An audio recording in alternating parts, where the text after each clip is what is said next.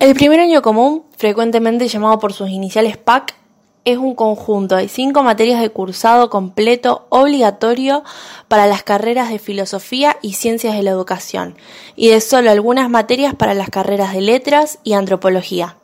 En la Facultad de Humanidades y Artes, UNR, las materias que componen el PAC son problemática histórica, problemática del saber, problemática psicológica, problemática antropológica y análisis del texto.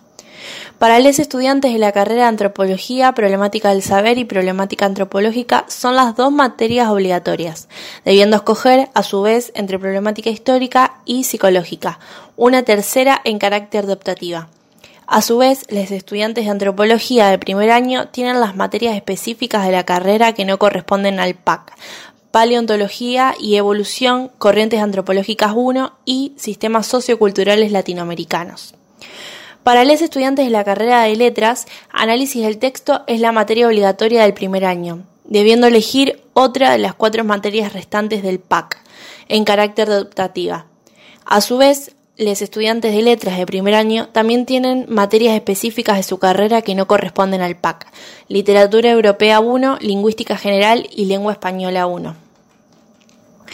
Este primer año común cuenta con cinco comisiones, dos en el horario de la mañana de 8 a 12, una en el horario de la tarde de 1 a 5 y dos por la noche de 7 a 11.